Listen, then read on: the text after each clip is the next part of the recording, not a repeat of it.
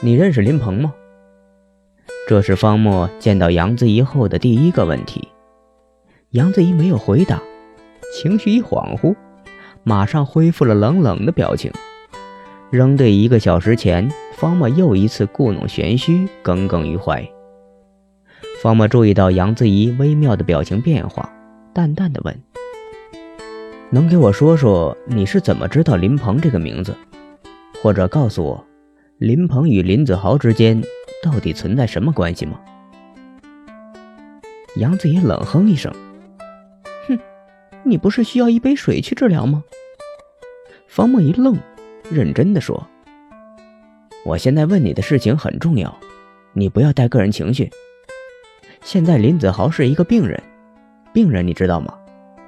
一个需要帮助和治疗的病人。”杨子怡目光一撤，说道：“你之前每次都这样，你考虑别人的感受吗？”感受？方墨摇摇头。不用考虑，你知道越少越好。杨子怡咬了下嘴唇。方墨，你不觉着你每次都很过分吗？方墨扫了眼杨子怡，不觉着，大家所站的角度不一样。现在林子豪是我的病人，我希望你能配合我。病人？杨子怡皱起眉头，你是指梦游吗？方墨淡淡的回答：“你觉着我会告诉你一个病人的具体病情吗？介于你俩的关系，我更不会说。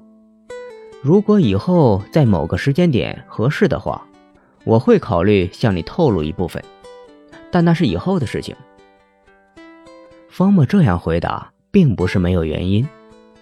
任何病人的隐私都是不可侵犯的，任何人的心理历程。也都是不可侵犯的。越接触心理学，他越发现，揭开一个人的过去，往往比杀死一个人还要残忍。听了方墨的解释，杨子怡明白了几分，意味深长地望了方墨一眼。那你以后直接告诉我什么时候需要回避，我不是那种不通情达理的人。方墨笑了，哼。